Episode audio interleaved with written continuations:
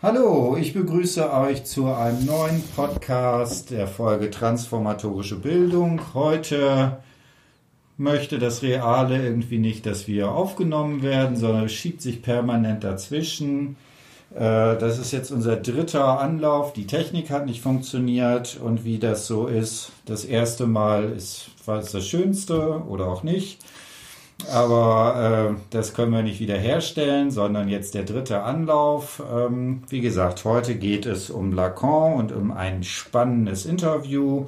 Und da bei mir ist die Sophia, die langsam ein bisschen genervt ist. und erzähl mal ein bisschen, wie ist das Leben als Studentin und ist das auch von lauter Abstürzen geprägt? Ähm, ja, also passt ganz gut zur Hausarbeit eigentlich, weil ich da auch gefühlt kurz vorm Nervenzusammenbruch stand. Äh, Lacan ist ja bekanntlich, glaube ich, nicht einfach die, die leichteste Art zu lesen und ähm, ja, aber sonst ist äh, das Studentenleben eigentlich gar nicht so schlecht. Gar nicht so schlecht, ja. Das habe ich auch schon anders hier im Podcast gehört. Das ist schon schön. Äh, wie ist es wieder hier im Realen äh, angekommen? Nein, in der Realität müssen wir jetzt präzise sagen. Nicht im Realen, in der Realität mit unter Menschen zu sein. Äh, ist es toll oder hast du schon Panikattacken gekriegt wie in vollen Seminarräumen? Äh, zum Glück noch nicht. Ich finde es ganz angenehm, weil man einfach wieder Kontakte knüpfen kann und einfach die Mitstudierenden kennenlernt. Ähm, aber ja, von zu Hause war es halt ein bisschen gemütlicher, würde ich sagen. Genau, ja. Na, also das hat also seine Vor- und Nachteile, also mehr Sozialkontakte, aber so längliche Hausarbeiten schreiben wird natürlich jetzt schwieriger. Mhm. Insofern äh, schauen wir mal, wir haben ja jetzt ein spannendes Thema. Also es geht heute um Lacan, die Frage, was die Kur eigentlich macht, Kur und Transformation, wie das im äh, Verhältnis steht. Da hast du deine Hausarbeit zugeschrieben und hast dort ein sehr, sehr spannendes äh, narratives Interview mit deiner Gruppe zusammen gemacht und das analysiert. Und erzähl mal so ein bisschen, äh, wer ist die Person, äh, die ihr da interviewt habt und was waren da die zentralen Sachen? Ähm, genau, wir haben Cheyenne interviewt. Es ist eine Freundin von mir und ich bin gleich auf sie gekommen, weil ich schon wusste oder schon immer fand, dass sie eine sehr spannende ja. ähm, Geschichte einfach hat. Und bei ihr geht es darum, dass sie ähm, ursprünglich aus einer Kleinstadt in NRW kommt und dann mehrmals umgezogen ist, schwierige soziale ähm, Familienverhältnisse hat, aus schwierigen sozialen Verhältnissen allgemein kommt und ähm, ja, sich das alles unterbewusst einfach bei ihr so ein bisschen abgebildet hat und dann durch ein schlimmes privates Ereignis bei ihr wieder alles ausgelöst wurde mhm. und sie dann halt mit Hilfe einer Therapie das Ganze verarbeitet hat. Mhm, genau, wobei die Therapie in diesem Fall eine Psychoanalyse war.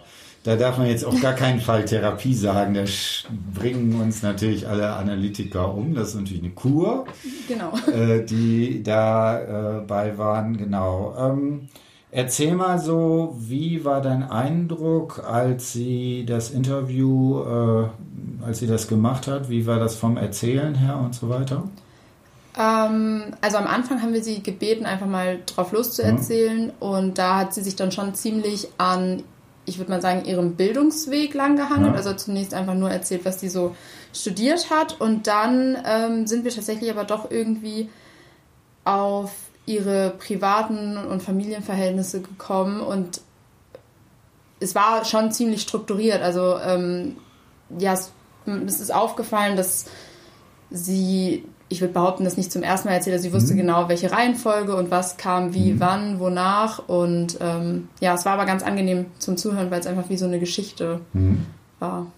Also das fand ich, als wir das im Seminar das allererste Mal äh, besprochen haben und nachher auch, als ich es nochmal gelesen habe, das liest sich halt wie ein Buch fast. Mhm. Ne? Also das ist... Äh, diese ganzen Abbrüche, halben Sätze, es und man erzählt und dann fällt einem doch was anderes ein. Das fand ich war da extrem wenig drin. Mhm. So, man hätte das wirklich, ich weiß nicht, wenn man das durch so einen professionellen Spracherkennung ist, kommt fast ein, äh, ein Text sozusagen raus. Und das fand ich auch sehr äh, spannend, weil natürlich im Gegensatz zu der Art, wie es erzählt wird, extrem strukturiert, extrem klar, eine zeitliche Reihenfolge, ist ja sozusagen das, was erzählt wird, durchaus mit starken Umbrüchen und so weiter äh, dabei mit dabei. Ne?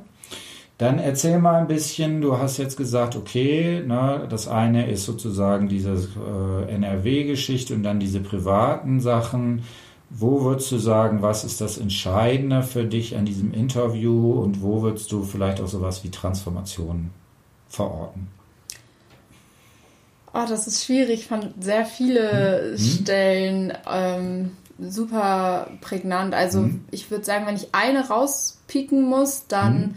ähm, sie erzählt in einem Moment, wo sie alleine bei sich in der Wohnung ist, emotional am mhm. absoluten Tiefpunkt und ähm, ja, kurz davor ist, Suizid zu begehen und plötzlich sie bezeichnet das als, als Filter, hm. der Schleier, der vor ihren Augen weggezogen wird und sie kann auf einmal klar sehen. Und hm. ich würde sagen, dass da so der Moment kam, der sie letztlich so verändert hat. Also dass das, dass da die Realisation für sie da war, okay, tiefer als hier geht's nicht. Hm. Und ähm, genau, dass sie von da aus dann ja sich transformiert in hm. dem Sinne hat.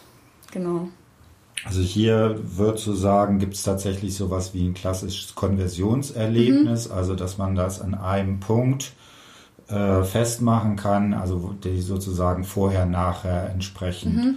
scheidet. Ähm, interessanterweise, äh, du hast es jetzt äh, halb, glaube ich, zitiert, also spricht auch von dem Filter, ne? Mhm. Das ist so auch die Figur, die da drin ist. Äh, hast du Lust, ein bisschen zu erzählen, was war davor? Also was ist, was musste quasi mhm. weggefiltert werden? Was ist das, was sozusagen in an dem Punkt realisiert wurde?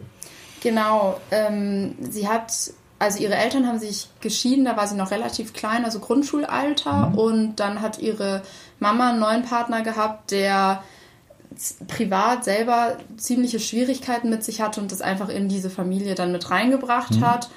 Und da haben dann schon Sachen stattgefunden, wie dass er sich halt beispielsweise nachts einfach in ihr Bett gelegt hat, die mhm. sehr übergriffig waren, was sie dann in ihr jugendliches und Erwachsenenalter mitgenommen hat und ähm, sie sich einfach Männer gesucht hat, die genau das spiegeln. Also so, das war für sie ja irgendwie ähm, eine Form von Liebe oder für sie sahen Beziehungen ja so aus und das hat sie dann eben in ihren eigenen Partnerschaften auch so gehabt und ähm, dann kam es so weit, dass sie von ihrem damaligen Ex-Freund dann schwanger war, diese Schwangerschaft aber ähm, also zu einer Fehlgeburt wurde und sie ihn dann irgendwie relativ zeitgleich ähm, noch in Flagranti erwischt hat, wodurch sie einfach zu diesem Tiefpunkt gelangt ist ähm, und eben sich dachte, sie möchte auf diese Art und Weise nicht mehr weiterleben.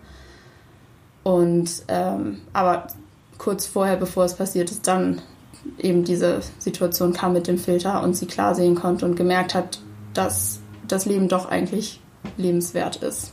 Mhm. Also da sind jetzt, äh, wenn ich es richtig verstanden habe, zwei oder drei Sachen drin. Das erste ist dieser, wie war es jetzt, wie würdest du den bezeichnen? Der Stiefvater. Der Stiefvater. Kannst du da nochmal sagen, was gibt sie da an, was da die, äh, also ins Bett gelegt, hattest du jetzt gesagt? Genau, sie spricht, also sie sagt selber, dass sie nicht mehr weiß, ob er sexuell übergriffig ja. geworden ist. Also mhm. sie sagt, dass sie sich ihre Erinnerungen mit dem vermischt haben, was man annimmt und sie nicht mehr weiß, was mhm. wirklich passiert ist und was nicht. Also das, diese Bettgeschichte, das weiß sie noch, mhm. aber ähm, alles darüber hinaus nicht. Genau, aber selbst, ne, je, ja. ne, das ist natürlich jetzt immer die Frage. Wir wollen jetzt hier nicht irgendwas spekulieren und so weiter. Aber selbst wenn das, ne, wenn es nur quasi ins Bett gelegt mhm. ist, selbst das wäre ja schon eine Sache, die, äh, um es vorsichtig auszudrücken, nicht optimal ist. Ne? Mhm. Also das heißt hier auch eine schwere äh, also, ich weiß jetzt nicht, also ein, eine problematische Situation auf jeden Fall. Und dann hast du gesagt, ist da sozusagen das Muster, dass sie das quasi in die darauf folgenden Beziehungen, die sie eingeht, sozusagen mit äh, rein äh, trägt. Kannst du da noch was zu sagen? Was ist da, wie beschreibt sie das, was da passiert? Genau, also sie hat immer gesehen, wie es zwischen ihrem Stiefvater ja. und ihrer Mutter war, dass die auch, dass das eher nicht liebevoll war, ja. ganz im Gegenteil, dass sie sich teilweise mit Messern bedroht ja. haben und eine sehr, ich würde sagen, gewalttätige Beziehung irgendwie zueinander hatten. Also das war einfach viel mit Gewalt und das nimmt sie total mit, also diese Strukturen hat sie total ähm, übernommen für sich mhm. und ihre Beziehung hat sich halt auch Partner gesucht, die psychische Probleme hatten, so wie ihr Stiefvater, hat sich Partner gesucht, die eben eher schlecht mit mhm. ihr umgehen, ähm, sie nicht so gut behandeln, nicht liebevoll behandeln. Ähm, mhm. Genau. Genau, und dann, also wie gesagt, das baut sich dann auf, ne, dass man irgendwie äh, halt äh, sagt, so geht es nicht weiter. Und dann gibt es dieses äh, Ereignis, ne, wo sagt, der Filter fällt. Also so wie du es jetzt beschrieben hast, ist aber quasi schon immer die Erzählung, nachdem der Filter dabei sozusagen war. Ne? Also vorher konnte sie das äh, entsprechend so nicht sehen. Genau, das, äh, diese Erkenntnis kam ja. natürlich dann erst mit der Kur, mit dem darüber sprechen und vorher war das für sie ja normal. Sie dachte, ja. dass Beziehungen so sind und ja. deswegen äh, hat sie da auch immer kein mhm. Problem in dem Sinne drin gesehen. Genau, ne? und das ist jetzt sozusagen der Punkt, wo wir auch ansetzen wollen. Also das heißt, äh, was dann passiert, ist, dass sie dann sich in eine psychoanalytische Behandlung, in eine mhm. psychoanalytische Kur begibt und dann offensichtlich es schafft, irgendwie damit umzugehen.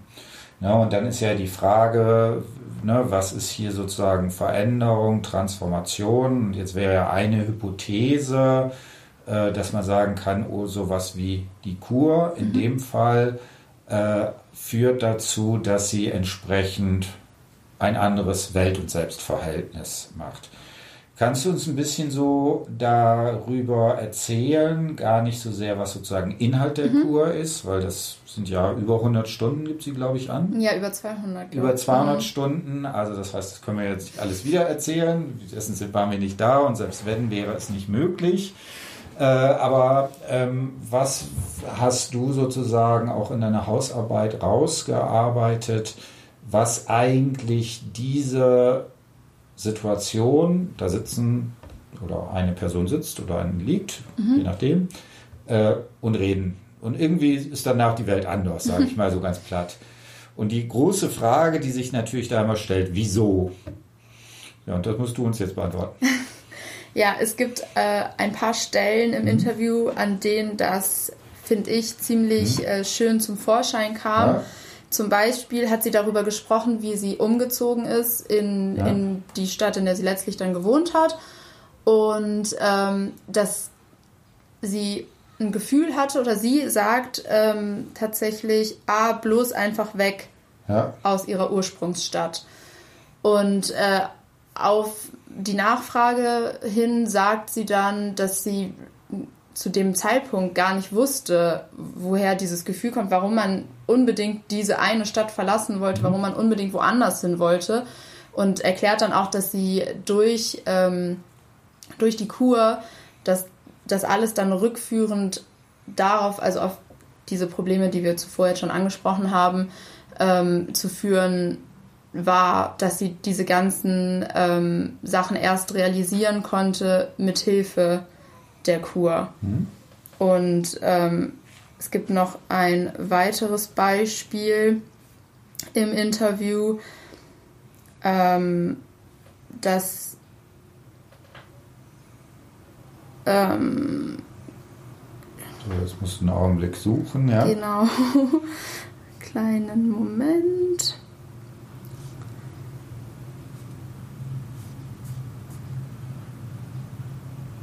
Jetzt müssen wir einmal die, das sozusagen überbrücken. Kannst du das dann erstmal vielleicht sagen, worum es da geht? Ähm, ja, also es sind eigentlich grundsätzlich ja mehrere solcher mhm. Szenen mhm. gewesen, ähm, von denen sie spricht. Also zum Beispiel auch das ähm, mit dem mit der, mit der Partnersuche, dass, da sagt sie, sie, sie wollte immer nur geliebt werden. Sie mhm. wollte immer, sie hat nicht verstanden, weil sie ist ja so ein nettes und freundliches Mädchen, mhm. sagt sie über sich und das, was sie anderen Leuten gegeben hat, was sie ihren Partnern gegeben mhm. hat, sie hat nicht verstanden, warum sie das nicht zurückbekommen hat oder warum sie es nicht zurückkriegen konnte. Ähm, und das hat sie auch dann natürlich erst durch die Gespräche, durch dieses 200 Stunden lang äh, Probleme erörtern, rausfinden können, dass das ja gar nichts mit ihren Charakterzügen, Charaktereigenschaften an sich zu tun hat, sondern eben mit diesen Strukturen, die, die man unterbewusst dann für sich angenommen hat und übernommen hat hm. und die man dann sich, also die sich dann in dem Partner beispielsweise spiegeln hm. oder in dem Umfeld, was man, mit dem man sich umgibt, Freunde, wer auch immer. Hm. Hast du da vielleicht noch ein paar Zitate, die da relevant sind? Ähm, ja, das finde ich bestimmt. Genau hier ist es. Da sagt sie, also sie sagt über sich, dass, und jetzt kommt das Zitat, ich doch nur geliebt werden möchte. Warum kann mir das keiner geben? Ich gebe doch so viel Liebe und ich will, dass alles klappt und harmonisch ist. Und das hat dann alles, ähm, und das hat dann alles zugeführt, dass ich in der Therapie das alles verarbeiten musste. Hm. Also hier wäre Verarbeiten eine der Sachen, äh, die sozusagen dabei ist. Äh, ne, ein bisschen weiter unten äh, ist auch, finde ich, auch noch, nachdem mir das alles klar geworden ist. Also was hier sehr deutlich, finde ich, ist in der Sprache, die sie benutzt, dass sie so Zeitformen macht. Mhm. Also dass sie sagt, es gibt ein davor und mhm. ein danach und zwischen dem ist in der Erzählung entsprechend was passiert. Ne? Nachdem mir das alles klar geworden ist, hat, sagt sie, dass sie ganz neue Erkenntnisse über mein Leben, dass die letzten 22 Jahre mhm. nicht das war, was ich erstens über mein Leben gedacht und zweitens, was man mir erzählt hat. Und vor allen Dingen auch drittens nicht, was ich von meinen letzten 22 Jahren so in Erinnerung habe. Ne? Also da sehr, sehr interessant. Also die, es gibt also eine nachträgliche Umdeutung mhm. dieser Geschichte und zwar erstens ist es so ein Erkenntnisprozess. Mhm. Zweitens ist es eine Form des Erzählens. Das ist ja sowieso das Entscheidende. Also dieses narrative Interview ist ja der Gesamt, das gesamte Interview, der Versuch sozusagen, ihr äh, Erzählen da entsprechend zu strukturieren. Aber ne, zunächst ist das eine Erzählung, in der sie ja nicht drin vorkommt. Das wurde ihr erzählt. Mhm.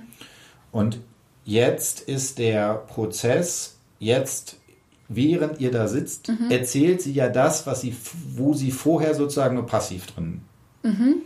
äh, war. Ne? Und dann sagt er, und außerdem gibt es entsprechend sozusagen Erinnerungen, die dabei sind.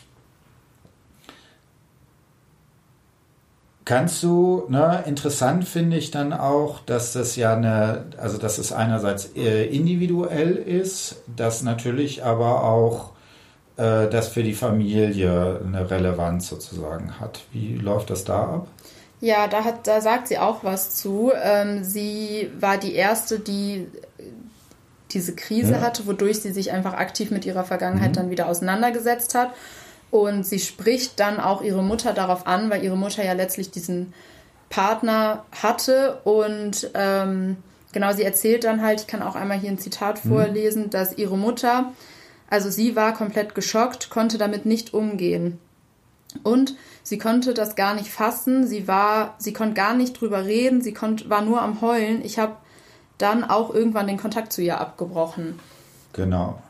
Wodurch ja auch ähm, irgendwie ersichtlich wird, dass für, auch für die Mutter das ja irgendwie eine ja entfremdete Situation gewesen sein muss. Also beziehungsweise spätestens dann, als sie dann von ihrer Tochter mit sowas konfrontiert wird und gar nicht damit umgehen kann, mhm. also komplett ja selber geschockt ist, überfordert, nicht reden kann darüber, ähm, mhm. merkt man ja auch, dass auch für sie da irgendeine Blockade, irgend auch mit ihren, mit vielleicht in der Vergangenheit Erinnerungen anders waren mhm. oder Sachen passiert sind, ja, die so nicht geklärt sind.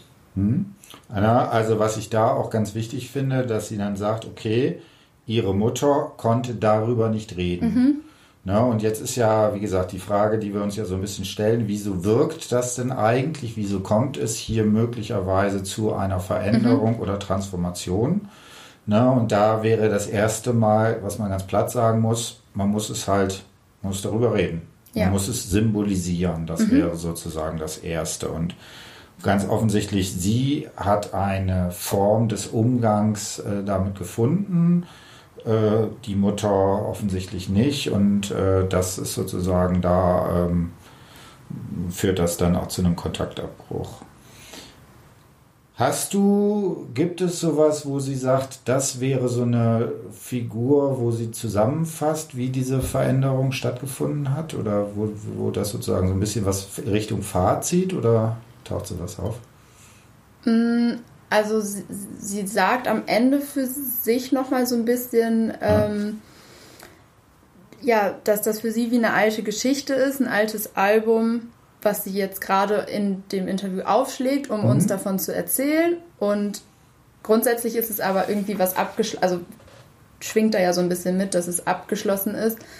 Und ähm, finde find eigentlich dieses Bild ganz schön, was sie da aufmacht, weil man, weil es dadurch so man kann sich das dadurch selber so gut vorstellen, wie es ist, dass man, dass es für sie so eine, als wäre das so ein Kapitel ihres Lebens, mhm. was aber jetzt beendet ist. Genau, aber sag nochmal kurz, was sind die zwei Wörter? Äh, Album und was war das Gesch zweite? Alte Geschichte, altes Album. Genau, ne? Und das ist ja interessant, mhm. weil, äh, was würdest du sagen, was hat mit was zu tun?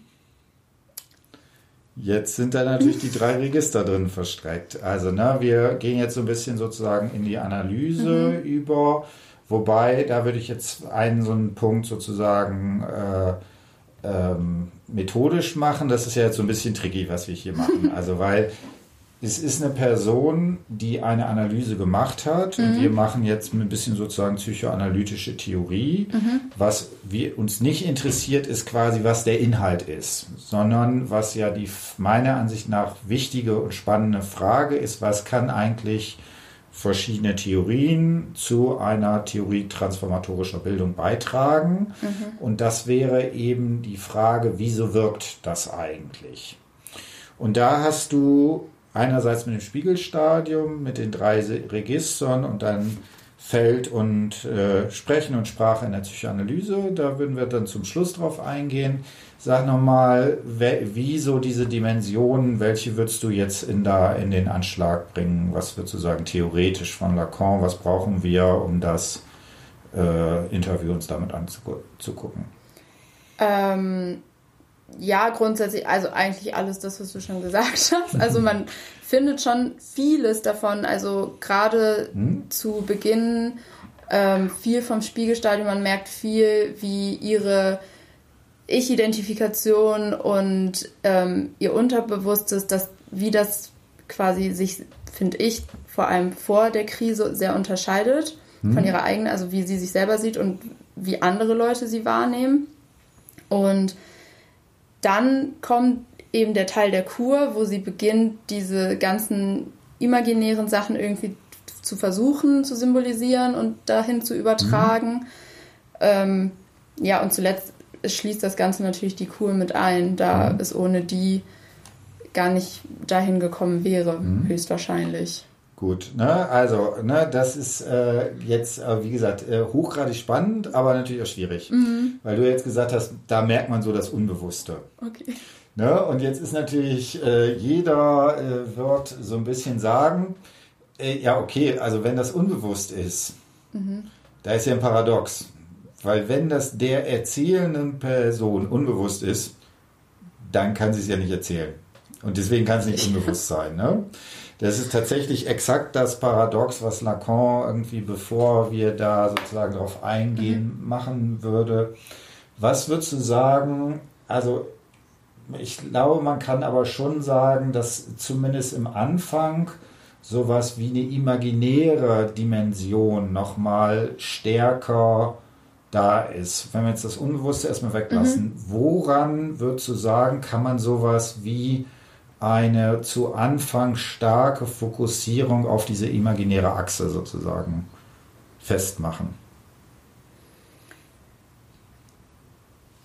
Eigentlich würde ich sagen, dass ihr komplettes Leben bis zu dieser Krise imaginär ist, vom, hm. also vom Gefühl her, weil ähm, alles irgendwie für sie so in einer Oberflächlichkeit abläuft und viel nur in, in ihrer Vorstellung mhm. auch irgendwie ist und sie quasi ja gar nicht, also gar nicht in die Tiefe richtig geht. Also es ist alles so ein bisschen, ja, es ist schön und man lebt sein Leben und irgendwas klappt und dies und das, aber so richtig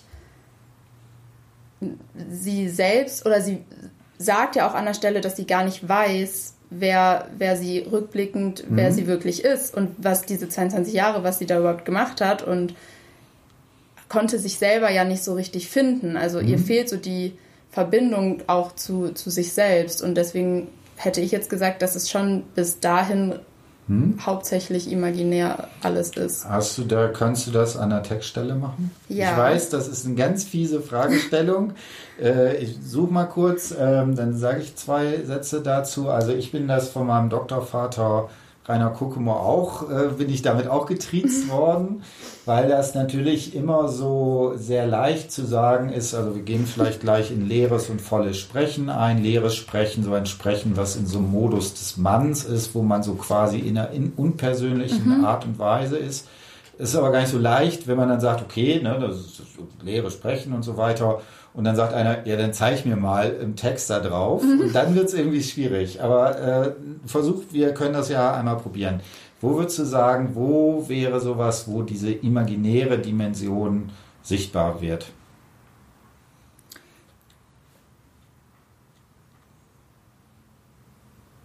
Also die Textstelle, die ich jetzt, äh, ob die passend ist, müssen ja, wir dann nochmal schauen. Ja, ähm, auf jeden Fall spricht sie ähm, genau davon, es hat sich viel verändert. Ähm, nachdem ich mal in der Therapie wirklich mir Zeit für mich genommen habe und sozusagen in dieser Zeit meine Jugend nachgeholt habe. Ähm, und das hat krass dazu geführt, dass ich ähm, auch in auch ich habe mich neben der Therapie mal so mit diesen ganzen Studienfächern habe durchlaufen lassen, was auch so ein bisschen Findungsphase war. Ja. Hier bezieht sie sich natürlich dann doch sehr auf sich und benutzt, also dass sie sich Zeit genommen hat und mit ihrer Jugend sich ähm, die, mhm. diese Zeit nachgeholt hat. Aber das wäre jetzt so, wo man vielleicht sagen kann, dass eben die Phase, bevor sie das gemacht hat, müsste ich jetzt nochmal eine andere mhm. Textstelle für suchen. Mhm, dann ähm, such mal.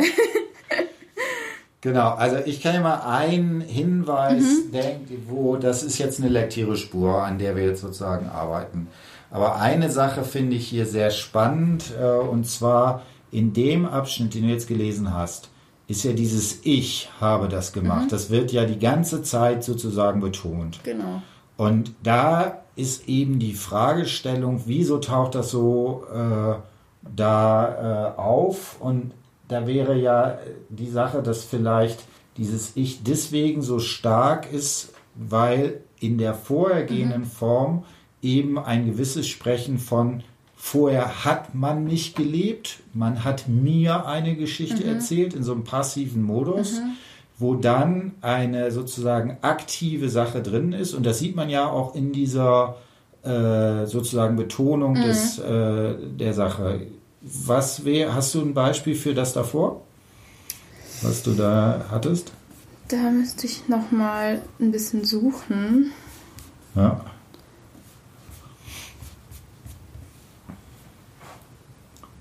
Und damit, also wenn sich das also bewahrheiten würde, das wäre natürlich sehr schön. Äh, ne, das ist, wenn man sagen würde, okay, eine der Hinweise, dass es hier etwas ist, wo es ein Sprechen gibt, was sozusagen auf das Subjekt und auf das Begehren des Subjekts bezogen ist, das ist diese starke Betonung, äh, die entgegen einer solchen äh, Setzung, also gegen ein sozusagen passiv gele äh, gelebt werden, zu einem aktiv Mann Erzähltes dabei ist. Ja?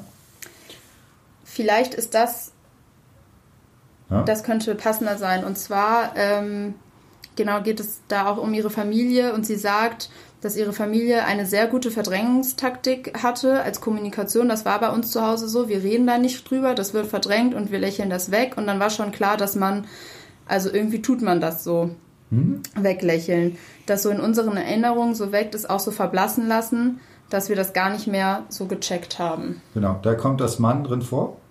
Genau, sie sagt, dass man, also und dann war schon klar, dass man also irgendwie tut da dieses Weglächeln.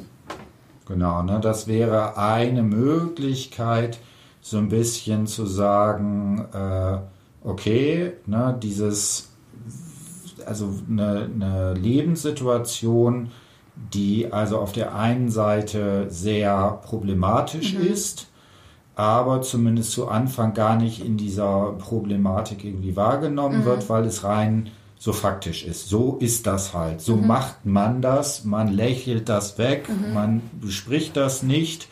Und äh, man hat damit ja auch, also man wird quasi erzählt. Und jetzt ist ja das Spannende, was ihr quasi, ihr habt ihr sozusagen beim Erzählen zugeguckt.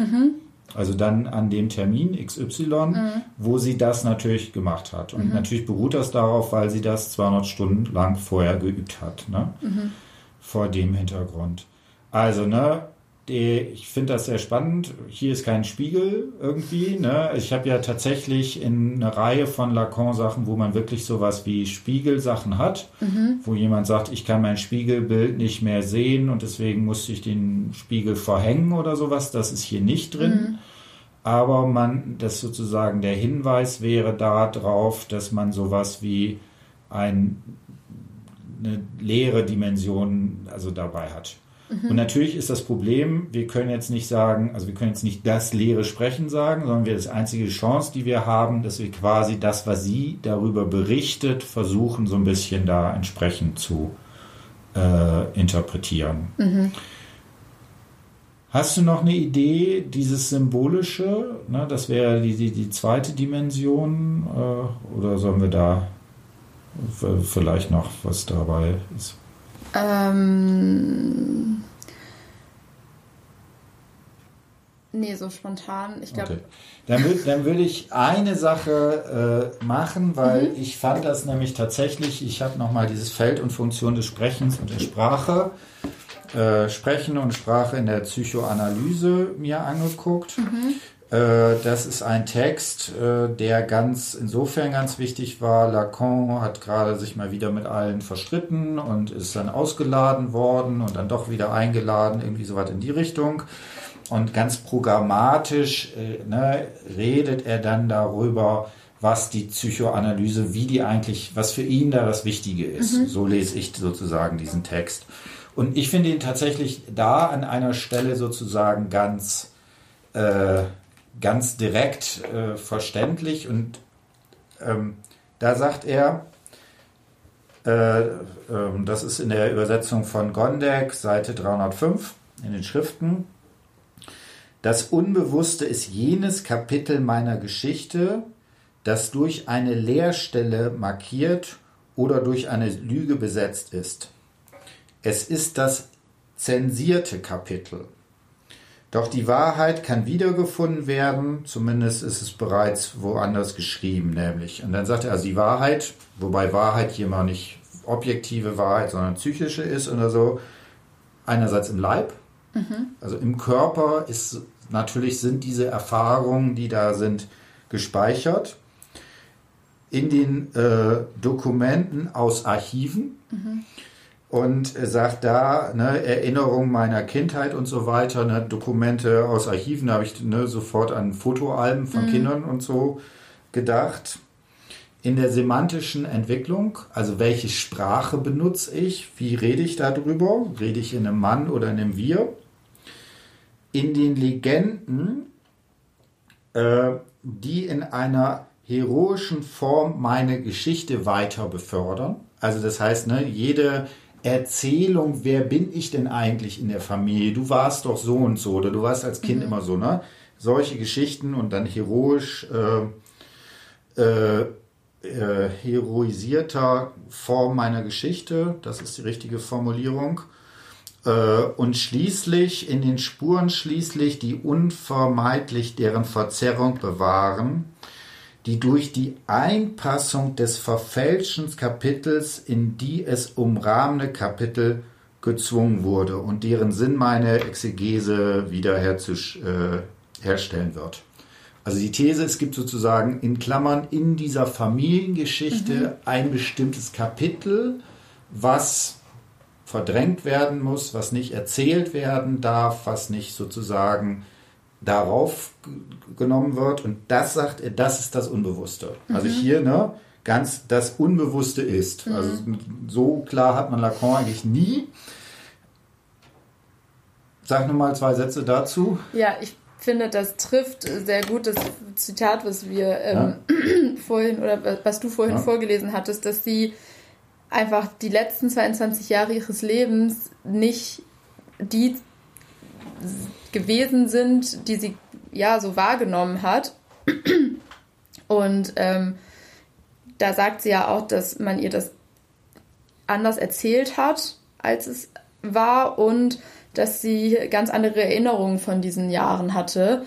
Und es äh, passt ja perfekt eigentlich schon. Das ist ja wie die ähm, Familiengeschichte, dessen Kapitel mhm. zensiert ist. Und das ja, gibt sie eigentlich ja fast so wieder. Genau, ne? Und also wie gesagt, also bei dir war es Album, nicht Archiv, ne? Ja, genau. Also, ne, äh, hast du noch die Stelle, wo Album ist?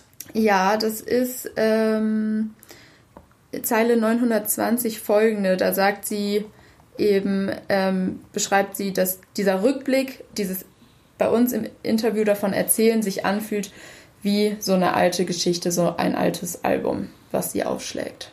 Genau, ne? Und also wie gesagt, da ist es bis in die Wortwahl. Mhm.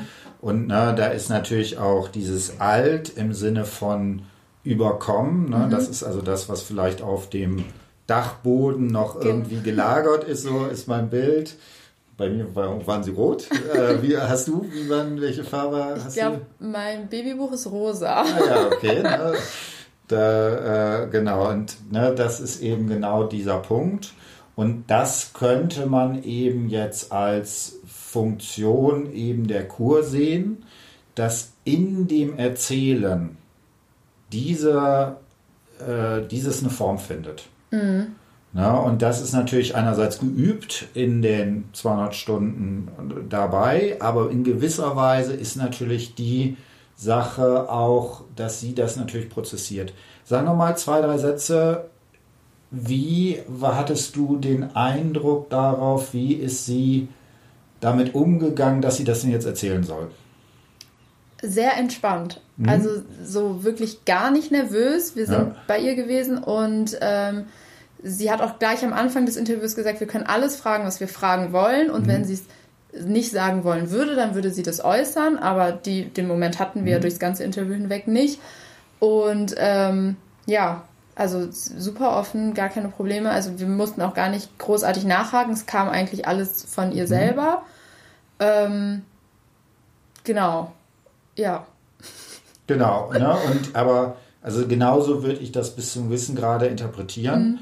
Also, das ist ja eine Geschichte, die ich finde in der Brutalität, gerade am Anfang habe ich wenig so schwer, also schwierige Sachen, die sozusagen da drin sind. Man kann jetzt irgendwie sagen, okay, ich habe auch äh, Fluchtgeschichten, das mhm. ist natürlich auch schwierig, da ist es aber viel sozusagen stärker im Außen. Ne? Da mhm. kann man mhm. wirklich so sagen, okay, wenn man da mit dem äh, Boot übers Mittelmeer fährt, das ist natürlich auch dramatisch, mhm. aber es hat irgendwie eine andere Qualität. Und das Interessante ist ja, eigentlich müsste man denken, okay, das, das wäre gerade schambesetzt und so weiter. Und wahrscheinlich ja. war das auch das zu Anfang. Aber in gewisser Weise würde ich, finde ich, hat das auch einen sehr optimistischen Ausgang, mhm. weil man ja schon sagen kann, okay, selbst so etwas, wo man sagt, es ist wirklich nicht schön, was da gelaufen ist, ist in dem Moment, wo es irgendwie symbolisiert wird, bearbeitbar. Mhm. Ne? Und das finde ich ist auch diese Macht einer nachträglichen Geschichte. Also das heißt, Nachträglichkeit ist ein Begriff bei Freud, dass man eben die einzelnen Kapitel, die kann man nicht neu schreiben. Mhm. Aber man kann nachträglich natürlich zum Beispiel beschreiben, wie man sich darauf bezieht. Mhm. Zum Beispiel, dass man sagt, nachträglich sage ich, ja, das ist alte, mhm. alte Geschichte, die lasse ich jetzt weg. Für mich ist jetzt die neue Geschichte mhm. relevant. Und darin würde ich sozusagen dieser, diesen Bildungsprozess da entsprechend mhm. sehen. Gut. Äh, dann hast du jetzt Final Last Words. Ähm, sag nochmal, wie äh, war das sozusagen mit diesem Interview zu arbeiten? Äh, genau, wie äh, das Fazit auch vielleicht jetzt diese Gesamtbeschäftigung äh, damit. Was hat es dir gebracht? Bist du jetzt ein besserer Mensch? Ähm, ich finde es grundsätzlich, fand ich super inspirierend, ja. mit dem Interview zu arbeiten. Ähm, ich habe mich mit Lacan, glaube ich, ein bisschen schwer getan. Ähm, Fand es aber trotzdem Psychoanalyse super spannendes ja. Feld einfach. Und dadurch, man lernt ja schon auch einiges einfach dadurch, was man sich von ihm aneignet. Mhm. Also auch das Spiegelstadium fand ich mhm. super interessant und äh, das nehme ich auf jeden Fall für mich mit und genau. äh, versuche mich ja von schwierigen Texten nicht mehr so unterkriegen zu lassen. Sehr schön, ne? genau. Das ist äh, also man muss da in so einem Zustand der Hysterie einfach sein, wo man immer sagt, immer noch einen Satz mehr und irgendwann wird's, äh, wird man schon verstehen und natürlich kommt man nie am Ende an, aber das kriegt man da ja nicht mehr mit, weil dann kommt schon wieder der nächste Satz. In diesem Sinne könnten wir natürlich endlos weitermachen und äh, das, äh, wie gesagt, ich fand es sehr spannend, hat Spaß gemacht, war auch ein bisschen so Entwicklung äh, bei dem Reden jetzt nochmal mhm. dabei. Könnte man auch nochmal fragen, ob wir auch ein volles oder ein leeres Sprechen hier prozessiert haben. Und in diesem Sinne, wie gesagt, Technik hat ein bisschen gestreikt. Ich hoffe, die Audioqualität ist gut und ich wünsche einen schönen, was haben wir heute? Dienstag ja. und eine schöne Zeit. Werden immer, der ihr das hört. Es wird ja, dieser Podcast wird ja wahrscheinlich in tausend Jahren noch gehört. Und dann müssen wir sagen, das war mal eine Zivilisation, die durch den Klimawandel leider zerstört wurde. Aber der Podcast hat es überlebt. Alles klar, tschüss. Tschüss.